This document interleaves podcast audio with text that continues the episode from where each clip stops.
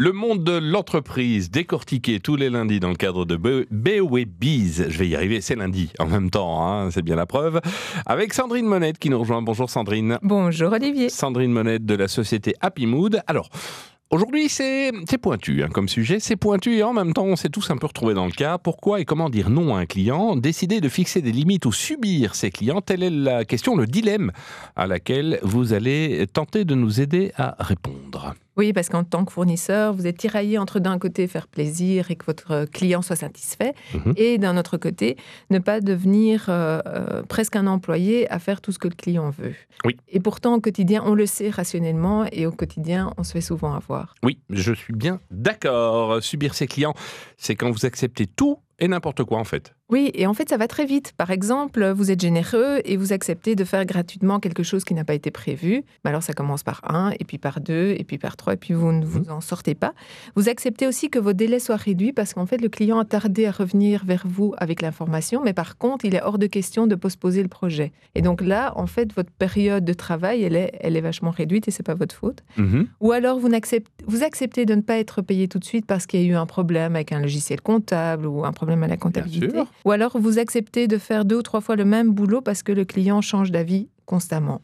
Alors, dire oui à tout, c'est aussi se montrer disponible. Oui, et à être trop avenant et trop disponible, le client risque de vous appeler tout le temps. Tout le temps, ça veut dire plusieurs fois par jour, ça veut dire le soir, ça veut dire le week-end, et parfois pour des détails ou des choses qui peuvent franchement attendre le lendemain. On revient souvent avec la, confusion entre l'urgent et l'important. Oui, et parfois c'est ni urgent ni important. D'ailleurs. Et donc, euh, pour le client, dans la tête du client, en fait, tout devient urgent et tout devient important. Et si le client pense que c'est OK de vous appeler quand ça l'arrange lui, c'est qu'il donne quelque part plus de valeur euh, à son temps qu'au vôtre et donc il ne vous respecte pas.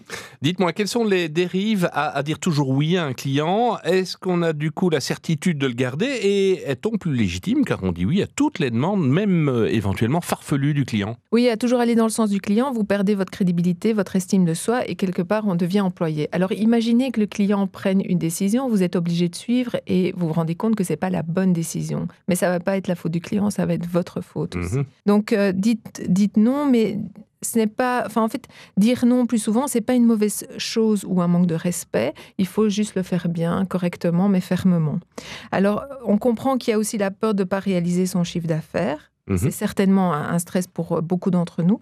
Mais si 80% de votre temps et de votre énergie passe dans un client capricieux, vous n'aurez pas la possibilité de développer vos activités et de trouver des clients qui sont plus cool, plus compatibles avec vous. On va vers moins de clients, mais de meilleurs projets. Oui, et c'est quitter un cercle vicieux pour un cercle vertueux. Est-ce que vous auriez une référence de lecture à nous donner? Oui, alors j'ai trouvé un super chouette article d'un développeur web français qui, explique pourquoi j'ai arrêté mon agence web. Je vais mettre la, référence, mais euh, je trouvais que le développeur web était extrêmement sincère et honnête dans la manière dont il a géré les clients. Il a fait des, erreurs et il le reconnaît. Il liste les erreurs Oui, tout à fait. Ça évite. Euh, et c'est très honnête et c'est vraiment un chouette article que je vous mettrai sur les réseaux.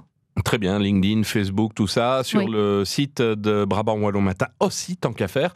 Euh, mhm. Merci Sandrine, je le rappelle, vous êtes à la tête de Happy Mood, société euh, de conseil en management et en communication, et on vous retrouve lundi prochain. Avec plaisir.